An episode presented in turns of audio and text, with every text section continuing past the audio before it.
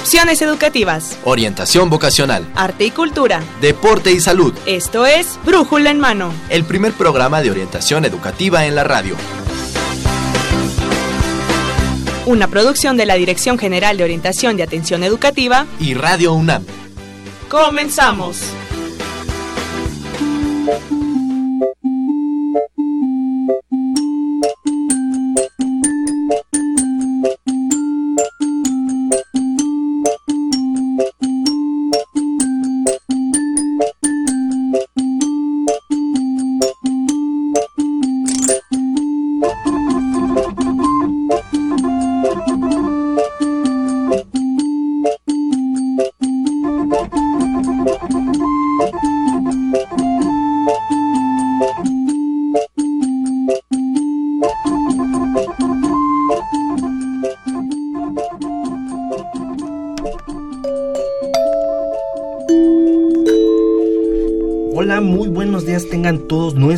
Radioescuchas. Está usted escuchando Brújula en Mano, que es una coproducción de la Dirección General de Orientación y Atención Educativa con Radio UNAM.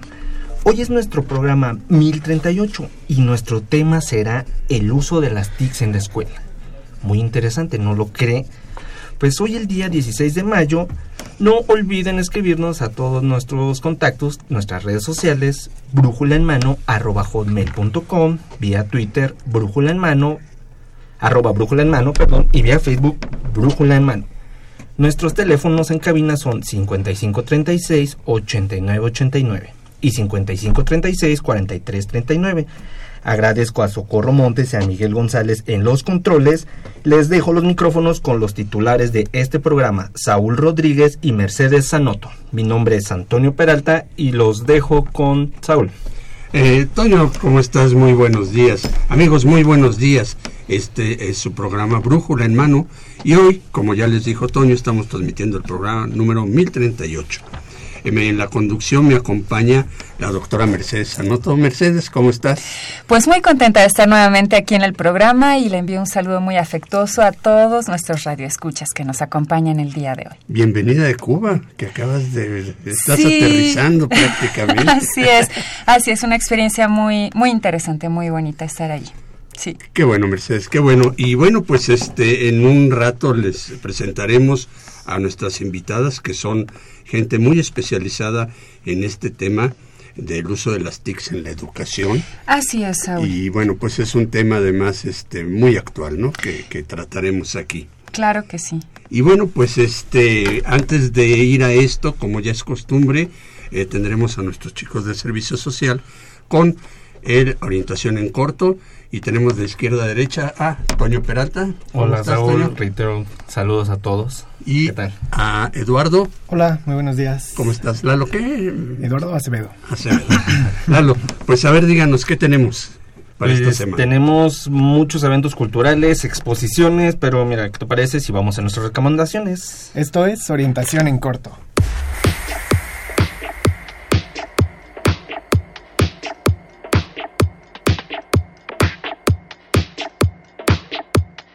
Tu semana asistiendo a la exposición Leyendo al Quijote casi sin palabras. Esta exhibición se presenta dentro de la Galería Santos Balmori de la Casa Universitaria del Libro y tienes hasta el 22 de junio para asistir. También queremos invitar al segundo ciclo anual de conferencias de arte indígena en Oaxaca y áreas vecinas, paisaje cultural en Oaxaca prehispánico y más allá. Esto se llevará a cabo en la sede Oaxaca del Instituto de Investigaciones Estéticas y se otorgará una constancia de asistencia. Así que anímate a conocer más sobre este bello estado de la República Mexicana. Atención a todos los jóvenes interesados en el área de las ingenierías porque el día de hoy y mañana 17 de mayo va a poder disfrutar de conferencias, encuentro con personalidades y muchas actividades más relacionadas con el área de ingeniería. Así es, no pierdan el tiempo y acudan al Palacio de Minería donde se está realizando el segundo encuentro nacional de jóvenes en ingeniería. Si quieren más información, entonces comuníquense con nosotros. Pero cambiemos un poco de tema, porque a todos los amantes de la fotografía los esperamos en el, aula Sotero Prieto número 1 de la Facultad de Ciencias de 4 de la tarde a 8 de la noche en los talleres fotográficos Nikon. Sí, se tocarán temas como la composición fotográfica y la narrativa fotográfica, así que aprovechen porque siempre se aprende algo nuevo. Y si te gustan los perros, los gatos o los animales, asiste con toda tu familia a la quinta jornada de Bienestar Animal 2016. Las actividades arrancan a las 10 de la mañana y concluyen a las 5 de la tarde. En este evento habrá módulos informativos de la Facultad de Medicina, Veterinaria y Zootecnia, además una pista de entreten- entretenimiento canino, módulos de adopción y presentaciones musicales y artísticas. Bien, y si eres alumno, exalumno, académico o trabajador del UNAM, inscríbete al a la decimocuarto carrera nocturna del deporte universitario. Sí, pónganse a prueba en este recorrido de 8 kilómetros. Tienes hasta el 3 de junio para inscribirte. Recuerda, el cupo es limitado. Bien, y a pesar de que nuestras transmisiones en Mirador Universitario ya terminaron, los invitamos a que sigan la serie. Recuerden que Mirador Universitario lo pueden ver en mirador.coed.unam.mx. De 9 a 10 de la mañana siempre hay contenidos muy interesantes. Y para cerrar esta orientación en corto, los invitamos a los talleres de la Dirección General de Orientación y Atención Educativa. Por ejemplo, estrategias de lectura, preparando mi entrevista de trabajo, herramientas para elaborar un currículum o mejorando mis relaciones con los demás. Estos talleres se imparten en el Centro de Orientación Educativa de GOAE, en Ciudad Universitaria. Y si quieren más información de estas actividades, ponte en contacto con nosotros al 55 36 89 89 y 55 36 43 39. O en nuestras redes sociales, Facebook, Brújula en Mano o Twitter, arroba Brújula en Mano. Y vean la transmisión en vivo del programa de radio en Facebook o a través de YouTube en nuestro canal Brújula en Mano. Esto fue Orientación en Corto. Los orientaron Eduardo Acevedo y Antonio Peralta. Regresamos los micrófonos a Brújula en Mano.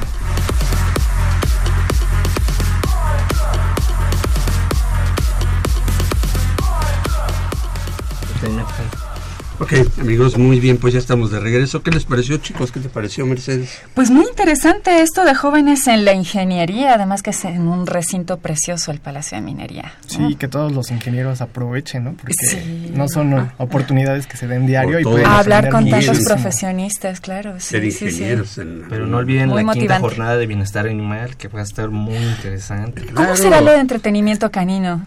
Eso me da curiosidad. Ah, Pues si tienes gatos, Pues quién sabe, pero se ve que sí, es muy familiar Original. el evento, ¿no? Para Sí. ir. Qué bueno. Y lo de la familia. fotografía está muy interesante El también, evento de ¿no? fotografía, hay muchos que tienen amor por la fotografía desde la preparatoria, ya cargan con su cámara, les gusta estar tomando fotografía, deberían checar las bases, que nos llamen y nosotros les daremos información sobre el evento. Genial. Muy bien, chicos, pues muchas gracias. No, de No, de que, que al seguro. Y pues aquí estamos en los teléfonos. Recuerden que somos atentos y estamos atentos. Así es, en la Dirección General de Atención De Educativa. orientación y atención educativa. Exactamente. Y bueno, pues tenemos un enlace telefónico, un- perdón, tenemos senderos del lenguaje, este, con la palabra karma, la definición de la palabra karma que utilizamos a veces muy comúnmente, y la doctora Wendy Phillips Rodríguez del Instituto de Investigaciones Filológicas nos da su definición. Adelante. Radio UNAM y el Instituto de Investigaciones Filológicas de la UNAM presentan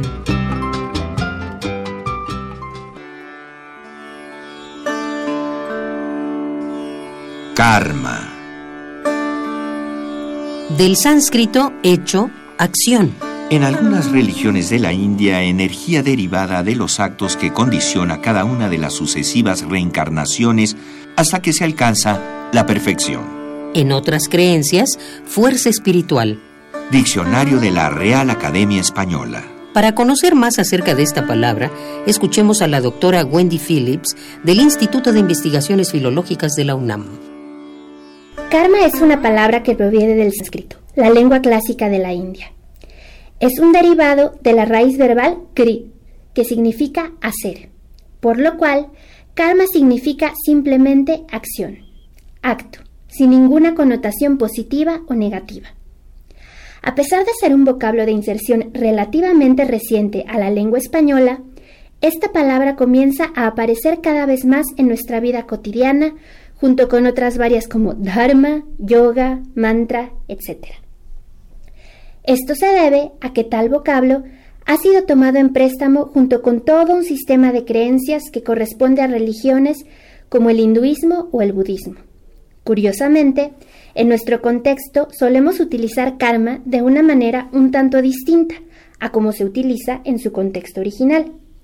La mayoría de las veces nos referimos a karma como si fuera un equivalente de destino trágico o incluso de castigo.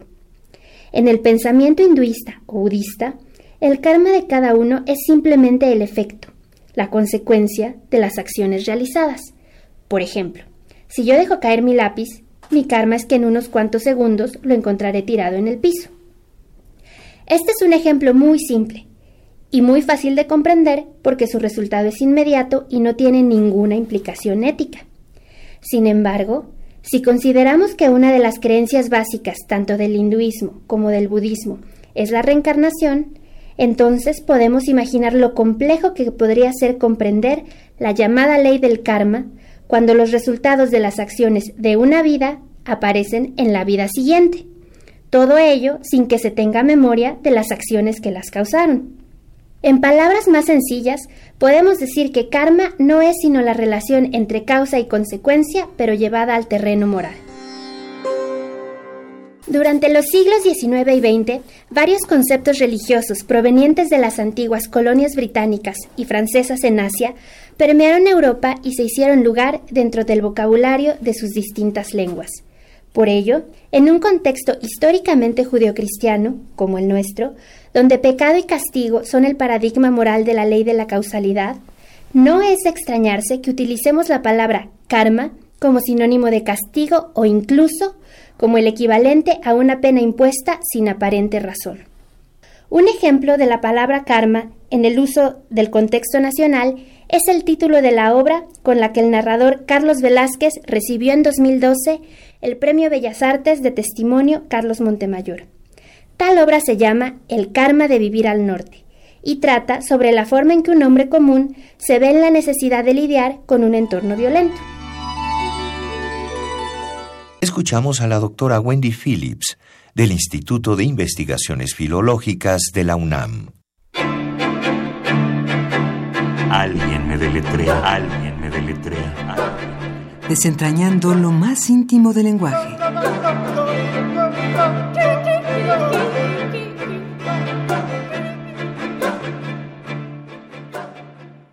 Muy bien amigos, pues ya estamos de regreso. ¿Y qué te pareció esta palabra de karma, Mercedes? Pues ¿Sabías la, la definición? Sí, sí, sí, sí, tiene que ver con, con acción. Pero sí, la utilizamos sí, mucho, ¿no? Dice, La estaba en tu utilizamos karma. bastante. Sí, sí, sí, pero, pero tiene un significado muy amplio, Sí, en realidad. como acabamos Pues, de ver. Bueno, muy bien, Mercedes. Pues mira, vamos a obsequiar eh, unos libros para variar. Y tenemos aquí dos ejemplares de este libro Historia del Congreso Constituyente 1916-1917, en ocasión de que cumple 100 años nuestra Constitución. Claro, ¿no? claro. y que oportuno. estamos en puertas de hacer una para la Ciudad de México. México. Entonces, es muy importante este tipo de, de lecturas. Es una publicación del Instituto Nacional de Estudios Históricos de las Revoluciones de México y fue escrito por Jesús Romero Flores, que fue uno de los últimos cons- constituyentes de esa constitución, ¿no? Y cuando se publicó, bueno, eh, todavía vivían algunos de ellos. Es una recopilación de biografías y todo eso de varios de ellos. Entonces, se los recomendamos, háblenos y se los obsequiamos. ¿Y qué más tenemos, Mercedes? Sí, tenemos el libro titulado La visita inesperada, crónicas y traducciones de Luis Martínez de Castro, edición y estudio introductorio de Marco Antonio Campos.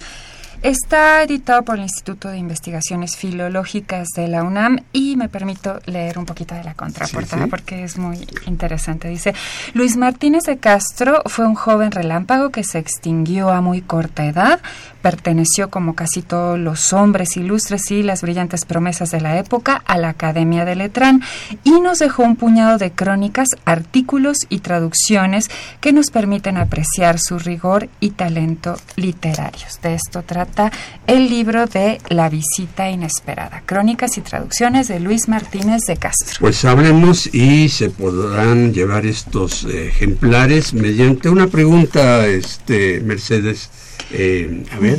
Bueno, una ¿qué se te pregunta que está relacionada con el tema de hoy, que es la siguiente. ¿Qué son las TIC y La... Pastillitas, pero no son las pastillitas. No lo son, son otras cosas muy Y bueno, pues este, Mercedes, vamos a presentar a nuestras invitadas que ya tenemos aquí. Sí, y sí, sí. que bueno, queremos platicar con ellos mucho acerca de estas TICs y TACs. Eh, tenemos en primer lugar a la doctora Marina Kriskowski Laxag. Muy bien, sí. Ella es coordinadora de tecnologías para la educación de la Dirección General de Cómputo y de tecnologías para la información y la comunicación de GETIC. Bienvenida, doctora. Muchas gracias, Saúl. Y también nos acompaña la maestra Elizabeth Martínez Sánchez, coordinadora académica de educación continua de la Coordinación de Tecnologías para la Educación de la DGTIC en la UNAM. Bienvenida, maestra Elizabeth Hola, Martínez. Buenos días, Mercedes, mucho gusto. Gracias. Y bueno, pues comencemos, este, Mercedes, eh, comienzas tú con la primera pregunta, por favor. Sí, bueno, recordamos que nuestro tema es el uso de las TICs en la escuela, entonces aquí tenemos parte de la respuesta a nuestra pregunta para los libros. bueno, eh, sabemos que una característica indiscutible de los tiempos actuales es el acelerado desarrollo de las tecnologías de la información y comunicación, TIC, que constituyen un recurso indispensable tanto para el acceso al conocimiento como para su aplicación. Desde su punto de vista, doctora, eh, como especialista, ¿en qué momento y bajo qué condiciones las TIC se convierten en TACs, tecnologías de aprendizaje y conocimiento? Este, bueno, ya les dimos la respuesta. Para los atentos, atentos. es nada más para ver si, si estaban este, atentos y despiertos. Este, bueno, me, me, me, parece muy interesante tu pregunta porque mmm, hemos pasado de decirles nuevas tecnologías de la información y la comunicación, que después de unos cuantos años, pues lo de nuevas quedó en, en desuso, ¿no? Sí. Y empezaron a hacer tecnologías de información y comunicación. Y primero quisiera definirlas, porque no es parece ser obvio, pero no necesariamente es obvio para todo el mundo, que son todas las tecnologías con las que contamos actualmente para comunicarnos, como la palabra lo dice, y para acceder a la información, pero de una manera particular, porque eh, un periódico en papel sigue siendo una tecnología de información, pero no en el sentido en que decimos TIC. Uh -huh. Es una manera de acceder a la información, esta que estamos teniendo ahorita también es una manera de acceder a la información y de comunicarse. Pero se le dio un llamar TIC a las tecnologías que empezaron a desarrollarse a partir de las computadoras y el Internet y que tienen que ver con estos nuevos medios para comunicarse y para distribuir información que tienen reglas distintas de las que tenían o tienen todavía eh, la televisión, el radio o la, la prensa. Entonces, bueno, estas tecnologías son lo que hoy conocemos como dispositivos de cómputo, los que sean, uh -huh. eh, y la manera en que los usamos para comunicarnos. Uh -huh. ¿En qué momento se convierten en tecnologías para el aprendizaje y el conocimiento? En el momento en que, como maestros, profesores, les damos un uso particular. Uh -huh. Las tecnologías como tales son tecnologías, ahí están, pero para que promuevan el aprendizaje y el conocimiento se necesita un profesor que esté pensando qué quiere enseñar, cómo lo quiere enseñar y cómo va a utilizar estas herramientas para provocar aprendizaje. Entonces, por sí mismas las tecnologías no son No de aprendizaje, no, de ninguna manera. Este, siempre hay una persona detrás. Incluso O varias. o muchas, pero incluso en el, en el ideal este de yo solito puedo aprender a través de la tecnología, puede ser, pero yo tengo que tener la intención de aprender, si no, no voy a aprender. Las máquinas, este, nosotros decimos siempre que son tontas, ¿no? O sea, nos hacen caso, pero solas no, no, no producen un efecto. Claro que pueden, eh, se pueden hacer cosas que antes no se podían hacer pero de todas maneras como tecnologías van a producir aprendizaje y conocimiento solamente cuando en una situación particular alguien las use para provocar aprendizaje y alguien las use para aprender. Y puede ser dentro del aula, puede ser fuera del aula, puede ser en cualquier circunstancia. Muy bien, y maestra Elizabeth Martínez, eh, bueno, platicando sobre esta cuestión de que por sí mismo las tecnologías no, no enseñan. Este, siempre tiene que haber un, equipo de, de, personas atrás haciendo todo el diseño instruccional y toda esta cuestión. Considera que, que el proceso de aprendizaje, de, enseñanza y aprendizaje permitirá un impulso a la investigación de frontera y a la emisión, divulgación y difusión de la cultura con estas tecnologías. Definitivamente sí. Las, eh, el uso de las tecnologías nos permiten ampliar horizontes, ya que pues con, con, el uso del Internet, como bien decía la doctora, pues podemos tener accesos a, a ella desde cualquier punto del mundo, ¿no? Siempre y cuando se tenga el, el, acceso al internet. De hecho, en nuestro en la oferta académica que nosotros tenemos en la coordinación, pues de pronto nuestros profesores pues están viajando por el mundo, que precisamente es una parte central de la universidad, la difusión y la divulgación del trabajo académico y científico, y desde donde se encuentren ellos continúan con el trabajo que tienen que realizar. ¿no? Entonces, definitivamente sí es un, un punto importante. Un recurso importante. Y además, eh, no sé si, este, agregando lo que dice Eli, este, eh, hay que definir para qué usamos esas herramientas. Y por supuesto que con un propósito definido como impulsar la divulgación de la ciencia o la difusión de la cultura o incluso la investigación, se pueden hacer cosas que hace unos años no se podían hacer y que son maravillosas. Nosotros tenemos en la UNAM, en el Instituto de Ciencias Nucleares, eh, parte de lo que es la investigación del acelerador de hadrones, eh, que la UNAM recibe datos y los procesa. Y es parte de un grupo de investigadores que está repartido por todo el mundo. Y eso no se podía hacer hace no muchos años. Entonces, por supuesto, que beneficia, por supuesto que es una herramienta. Hay una democratización de la cultura. Y yo la palabra democratización no, no, me gusta por una razón, que es que se puede colaborar, se puede hacer esta investigación que estoy comentando, pero el acceso sigue siendo desigual. Sí. La brecha. Las brechas son cada vez peores. y eh, no se democratiza nada porque quienes pueden pagar su conexión a internet no son no somos todos. Y justamente son siempre los mismos los que quedan este, marginados, ¿no? Entonces, no, por eso no. la palabra democratización me preocupa porque no es precisamente. Pareciera para todo mundo esto, sino. Es aparentemente accesible, sí. No hay ninguna restricción, sí pero hay que tener el dinero para conectarse y para comprar el aparatito para conectarse. Sí, le agradecemos mucho que toque ese punto porque sí es muy importante. En realidad, eh, pues hay muchas personas que no tienen acceso a esta tecnología y cada vez parece ser que, son más. no solo a la tecnología, también a los códigos culturales que se necesitan para interactuar a través de esta tecnología. Claro. El que no digamos ahora el analfabetismo tiene una dimensión más profunda que es no solo digamos saber leer y escribir hoy día significa saber leer y escribir y comunicarse a través de también estos medios y entonces es mucha más gente la que no tiene acceso.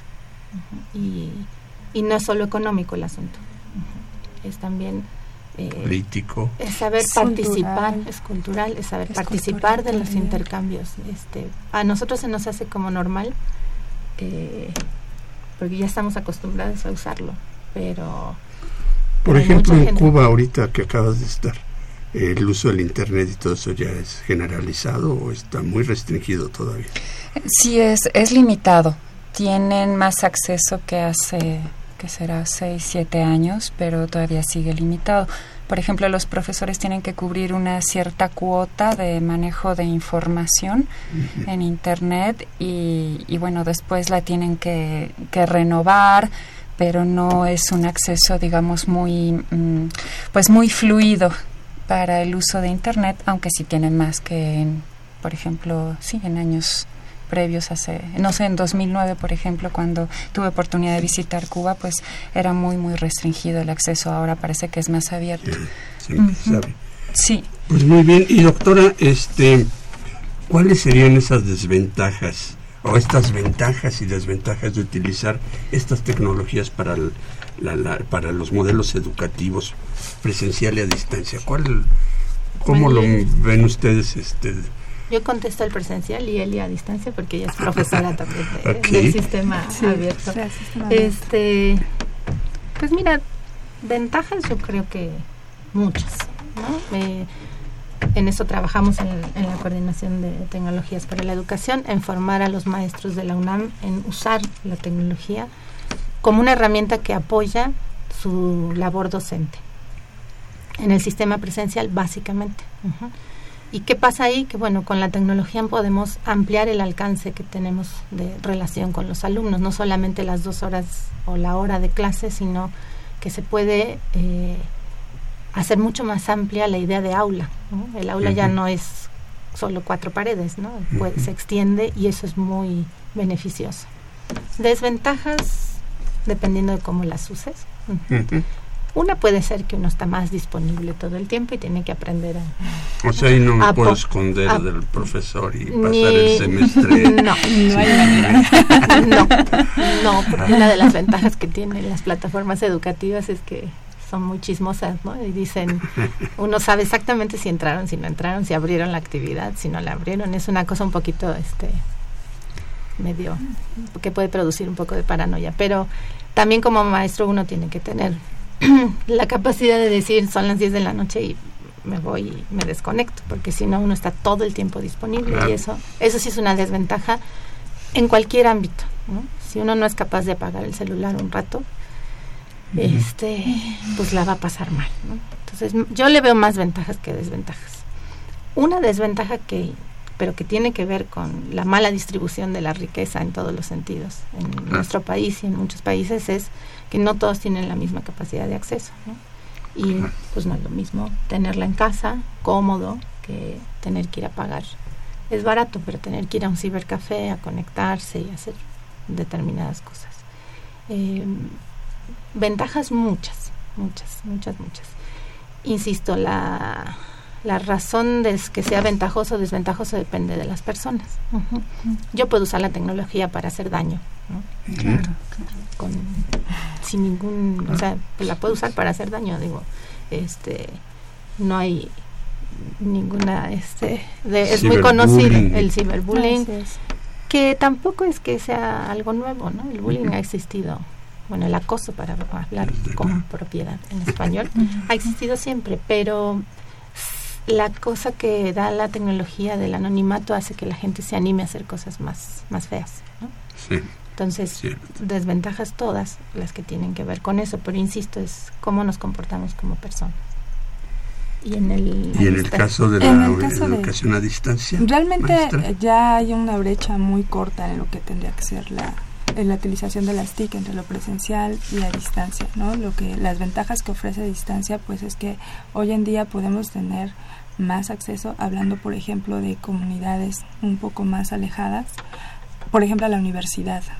Hoy en la universidad, a través del sistema de universidad abierta de educación a distancia, se ofrecen muchas licenciaturas y tienen acceso a comunidades, por ejemplo, de Chiapas, de Tabasco, de Oaxaca, de, Oaxaca, de Hidalgo, donde antes difícilmente podían tener acceso a inscribirse a una carrera universitaria más en la UNAM, ¿no?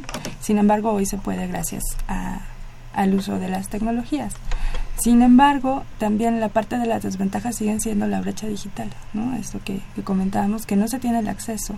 Aun cuando en comunidades se tienen eh, los llamados centros, por ejemplo, de México, donde hay computadoras, internet, estas de pronto no son suficientes o no son lo suficientemente actualizadas para poder tener acceso a los materiales.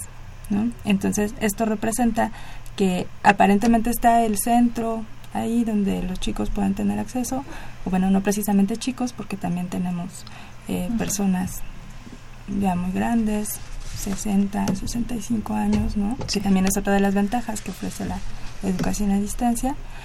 Y tienen que trasladarse a mm, comunidades un poco más más eh, amplias donde puedan tener cibercafés y esto representa moverse cuatro o cinco horas para poder entregar sus tareas, revisar correos, etcétera, ¿no? Esta parte de la brecha digital pues sigue siendo un, un problema, pero coincido con la doctora que, que ventajas pues muchísimas, ¿no? El poderse comunicar hoy es muchísimo más fácil y sobre todo en, en estas comunidades y con personas que tienen no solamente un trabajo, sino que tienen una familia que ver, que muchos de ellos ya son incluso abuelos y entonces se dan la oportunidad de que a través de estas tecnologías puedan eh, llevar a cabo una, una carrera, ¿no? Este, muy bien, pues eh, muy interesante. Vamos a un corte, Mercedes, eh, regresamos Sí, para seguir platicando sobre esto y nos puedes dar eh, nuestro correo para que se comuniquen con nosotros y nuestros teléfonos. Claro que sí. Nuestro correo es brújulaenmano.hotmail.com y estamos en Facebook como Brújula en Mano, Twitter también arroba Brújula en Mano y nuestros teléfonos son 55 36 89 89 y 55 36 43 39. Estamos Recuerden que estamos regalando eh, dos ejemplares de cada uno de estos libros, La visita inesperada, Crónicas y traducciones de Luis Martínez de Castro y e Historia del Congreso Constituyente 1916-1917 del Instituto Nacional de Estudios Históricos de la Revolución Mexicana. Vamos y regresamos. Las tecnologías de la información y la comunicación, TICs, son herramientas que sirven para proveer a las personas de la información y comunicación a través de medios tecnológicos de última generación. En los últimos años, el acceso a la red se ha ampliado notablemente, facilitando el acceso al conocimiento.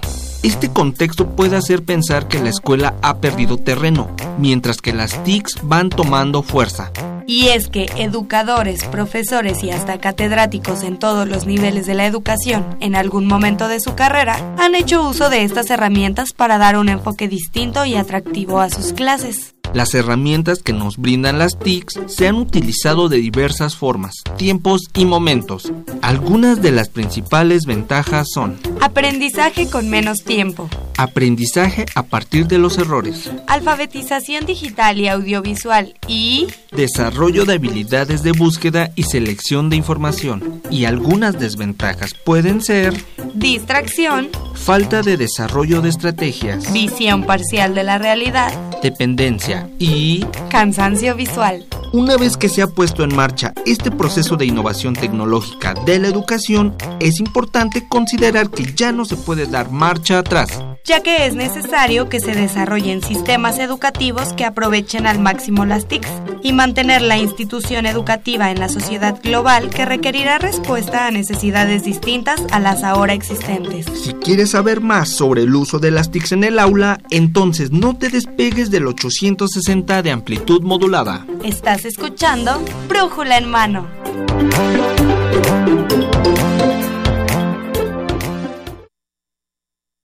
Muy bien amigos, pues ya estamos de vuelta y estamos platicando con la doctora Marina Kriskowski, que es coordinadora de tecnologías para la educación de la DGT, y con la maestra Elizabeth Martínez, coordinadora académica de tecnologías para la educación de la DGT también. Y Mercedes, pues eh, a ver, este, la pregunta Bueno, que sí, tienes ahí. lo que nos estábamos preguntando ahora en el corte acerca de, del papel de los maestros ¿no? en las TIC y en las TAC.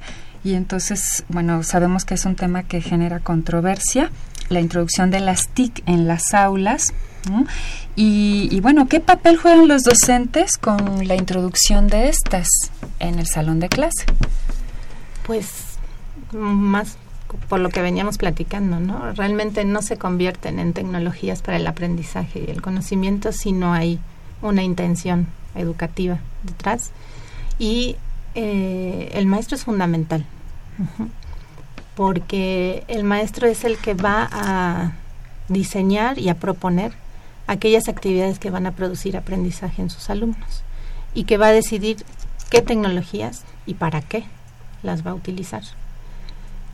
Muchas veces se piensa que, bueno, con dotar de infraestructura y de materiales educativos ya la hicimos y total los maestros, este, pues ya se van a jubilar y no, no va a haber que, que hacer nada con ellos. Y al contrario, si no hay un maestro que trabaje sobre eh, qué cosas hacer con la tecnología. La tecnología por sí misma no va, no va a hacer nada. Eh, hay una cosa que es muy, muy común, que es pensar, ya pusimos tecnología y ya somos modernos, ¿no? Este, ya pasamos al siglo Tenemos XXI. mucho dinero y... O poco dinero, digamos, en la UNAM, pero lo, lo, lo, lo usamos, Nos ponemos y somos ahí. modernos. Y ya no somos, una, una cosa que se dice mucho, ah, yo ya no soy un maestro tradicional porque ya uso tecnología. ¿no? Eh, más allá de cuál sea la, la definición de, de educación tradicional, eh, vamos a decir que el maestro tradicional es aquel que transmite in- información, ¿no? que separa y transmite información. Un acumulador de conocimientos. Y los transmite como si el conocimiento fuera un paquetito que yo te puedo entregar. Pero eso también se puede hacer con tecnología. O sea, el, el hecho de tener tecnología no quiere decir que yo deje de ser transmisor de información. Es más, la primera manera de, de integrar la tecnología es a esa forma transmisora. Transformar eso lleva todo un proceso de, de formación del docente para que el docente adquiera otro papel. Pero la tecnología, lo- los muchos niños eh, también en la escuela dicen, ahora vamos a ver el cinito, ¿no? Porque este, si en lugar de hablar el profesor, pues pone una presentación o un video. ¿no? Pero eso no, no genera una transformación educativa.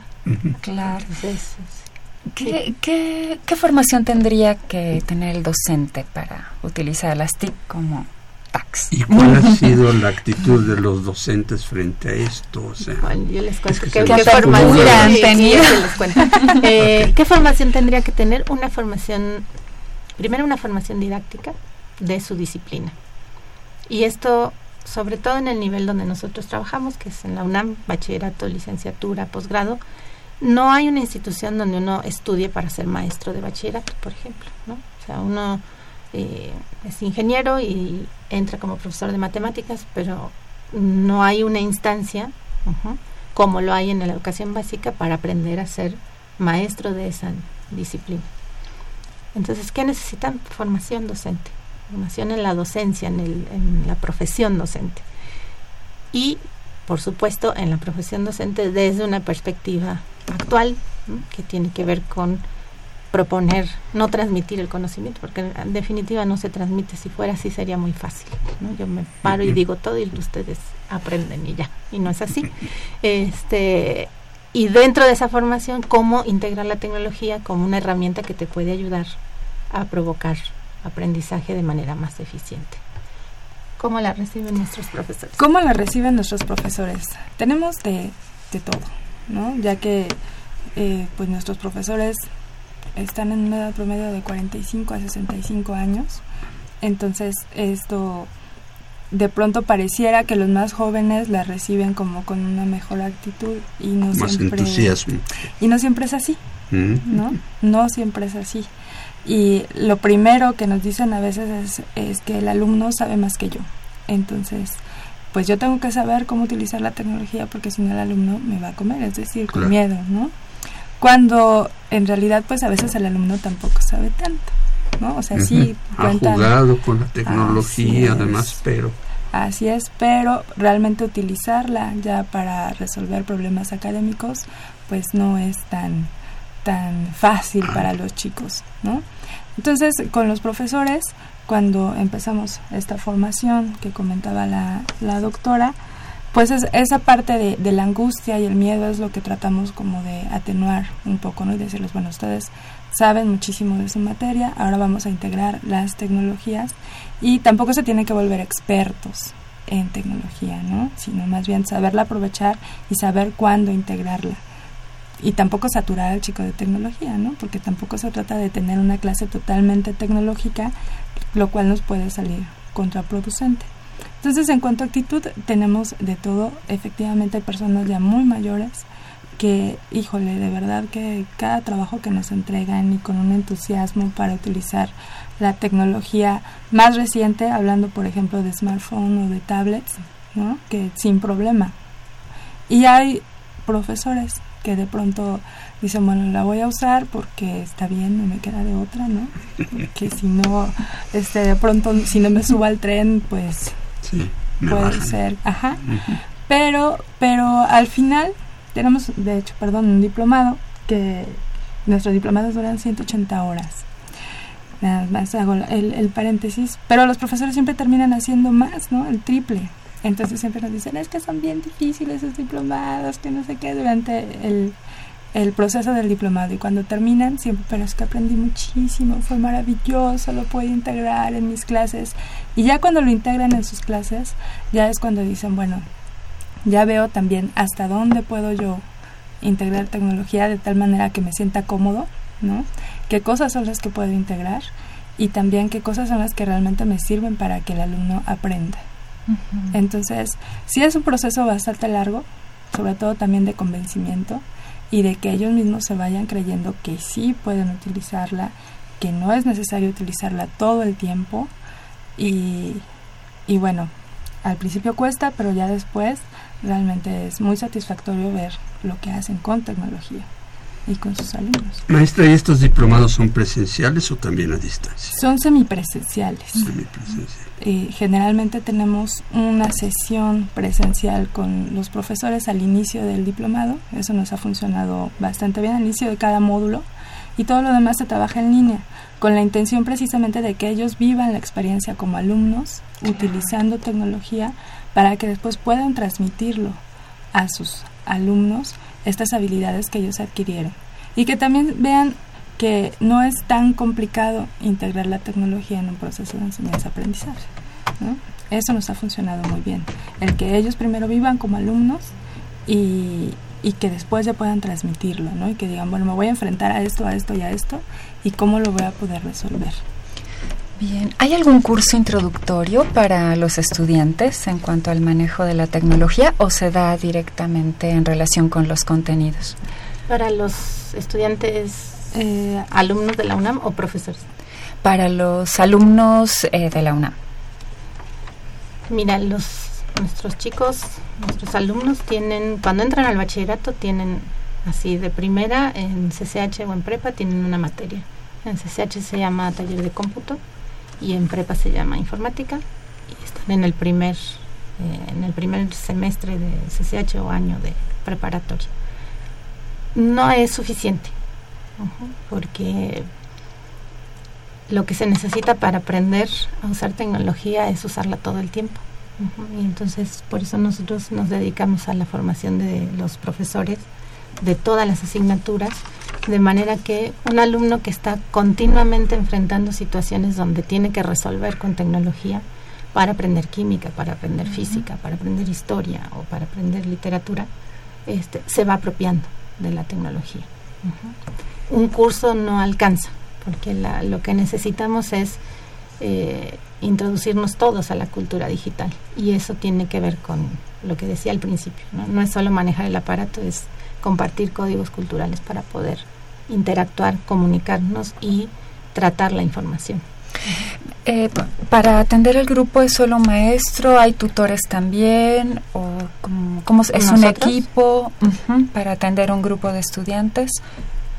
Nosotros trabajamos con profesores, ah, entonces eh, formamos a los profesores de la UNAM. Y para para formarlos generalmente tenemos grupos de 20, máximo 25 profesores y tenemos un asesor.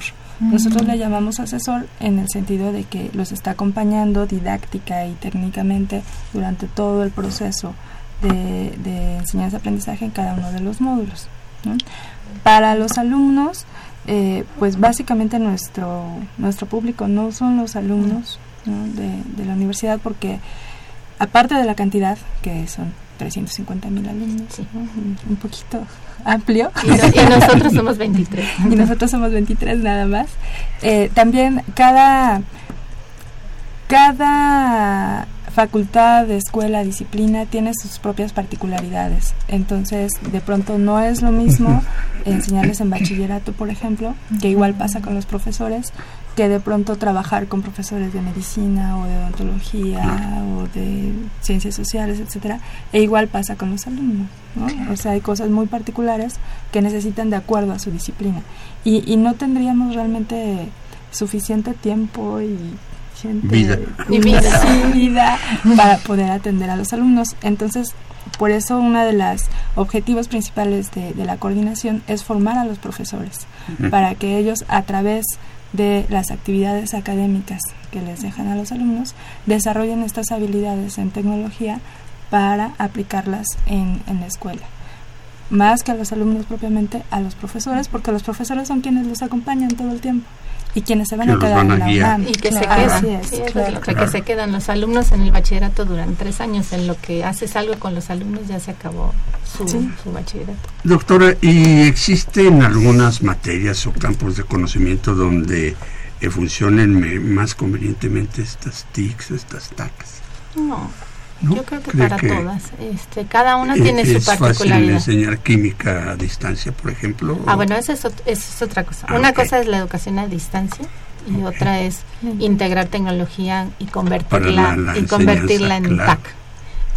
Integrar TIC y convertirla en TAC, a ver si ya no es un trabalengua, es en cualquier disciplina. Yo no, no vemos prácticamente ninguna que, Diferencia. no, entre enseñar química o historia o física. Hay muchas diferencias entre cómo voy a enseñar física o cómo voy a enseñar historia, pero la tecnología me puede ayudar en cualquiera de los dos casos. Y hay distintas tecnologías. Hay muchas cosas que se pueden hacer con tecnología que no se pueden hacer sin ella. Una cosa que es transversal a todas las disciplinas del conocimiento es el acceso y tratamiento de la información. Entonces hay que aprender a buscar información, a evaluar su validez, su confiabilidad y a saber qué hacer con ella y transformarla para apropiársela. Y eso da lo mismo que sea química, historia o matemáticas incluso. Hay otras tecnologías que son muy específicas para una disciplina. En matemáticas, en física, en química y biología hay muchas herramientas de simulación que son muy provechosas para el aprendizaje de esas materias. Pero también hay otras herramientas de simulación o, parecidas que se pueden aprovechar en las ciencias sociales. Entonces, eh, sí, un software de geometría dinámica le va a servir al maestro de matemáticas y por ahí al de física, pero un laboratorio virtual de química es maravilloso para enseñar química sin que explote el laboratorio. terminen las sustancias. ¿eh? Entonces ahí voy a tu pregunta. O sea, una cosa es integrar la tecnología y otra cosa es sí, a distancia, no sé si todas las, disciplinas se pueden enseñar a distancia. Y eso sí es algo que debería discutirse con mucha profundidad.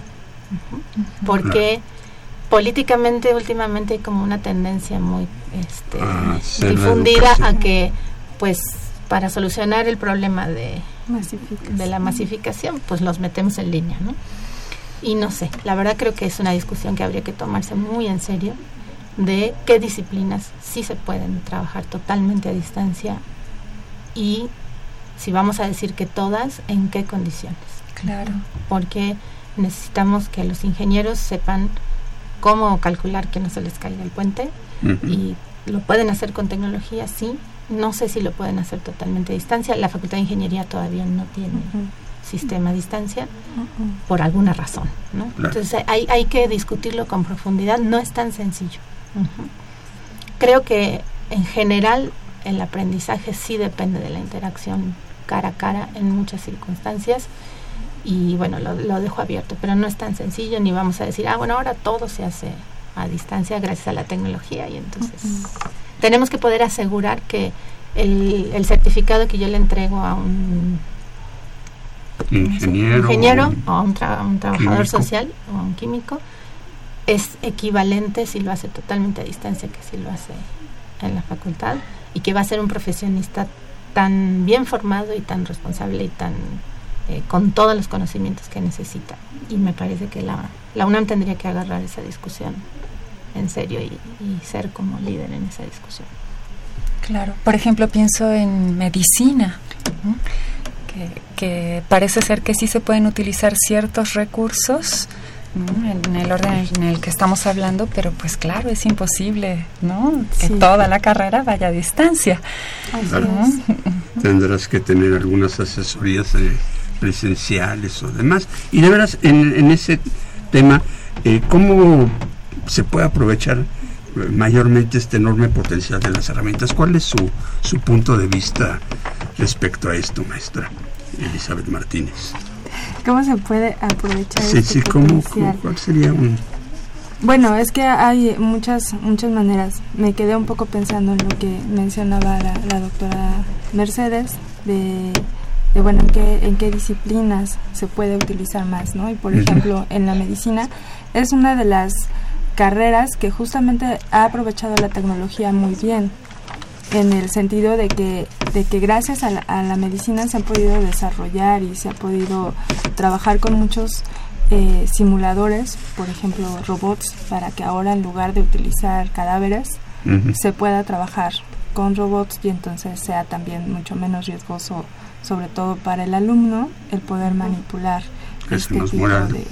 Claro. este. Ah, ya O- se o murió, pues, ya se murió el cadáver, pero sí hay riesgo de riesgos de infecciones, infecciones o y qué sé cosas yo. así. Claro. En la enfermería, por ejemplo, también adquirieron robots para simular los partos, lo cual también es eh, eso nos nos habla de que se pueden desarrollar otras habilidades, ¿no? A través del uso de, de tecnologías que no todas son necesariamente virtuales, ¿no?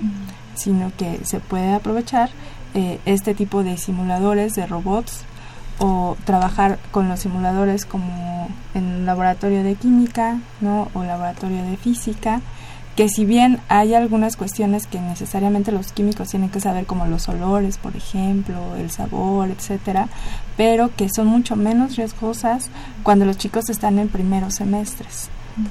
Posteriormente, o por ejemplo en odontología, que forzosamente tienen que ir a clínica para poder valorar si realmente están poniendo la, la anestesia donde se debe, etcétera.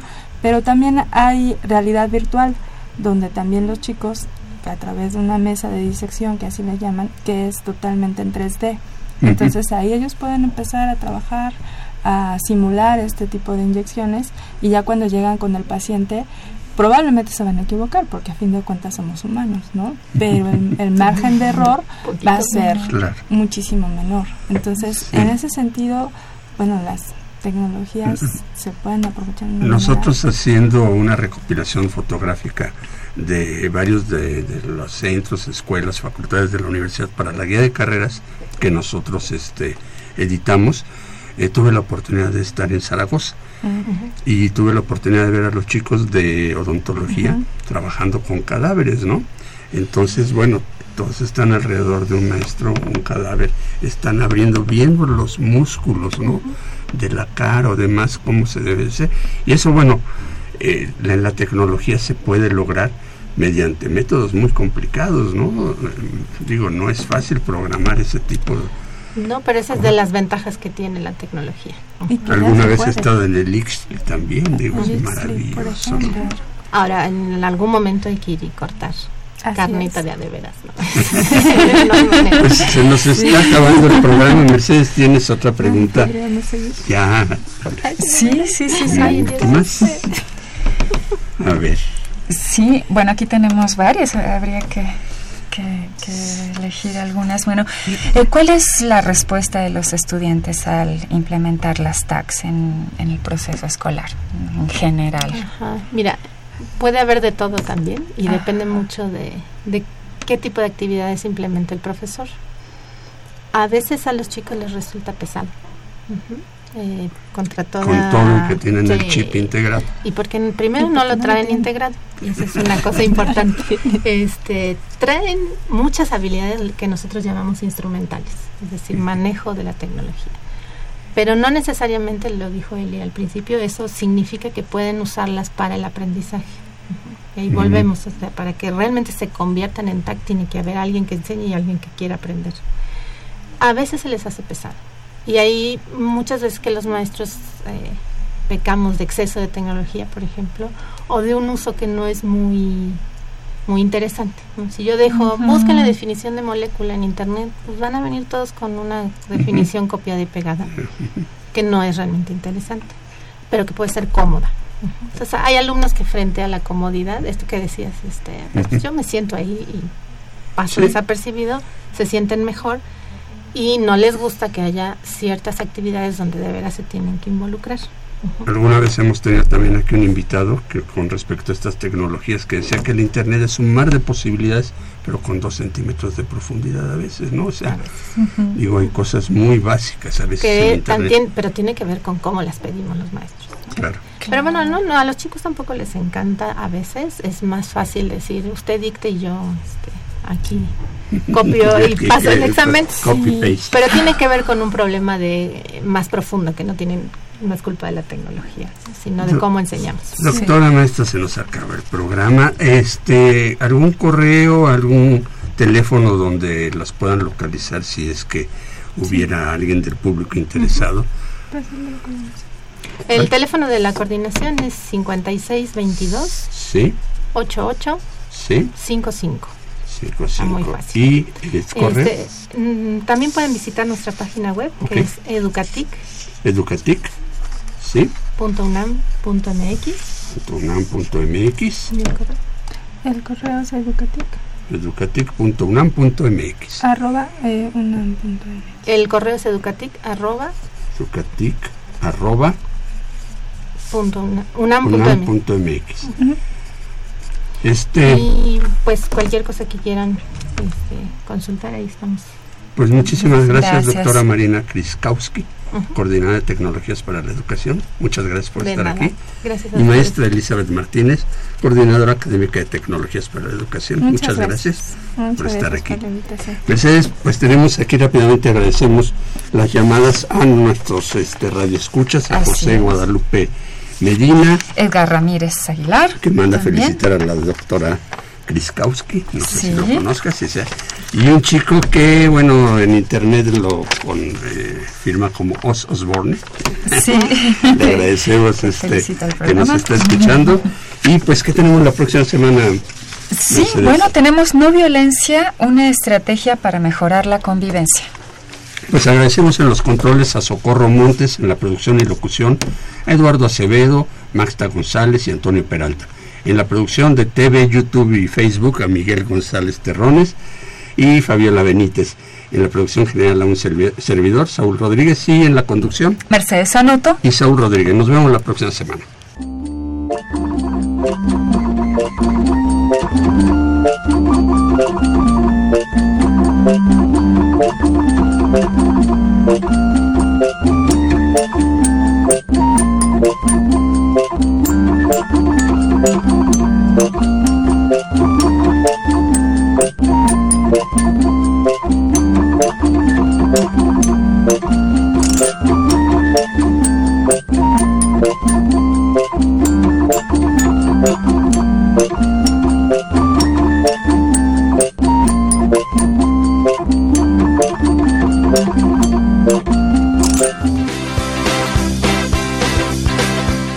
Dirección General de Orientación y Atención Educativa, y Radio UNAM presentaron Brújula en Mano. el primer programa de orientación educativa en la radio.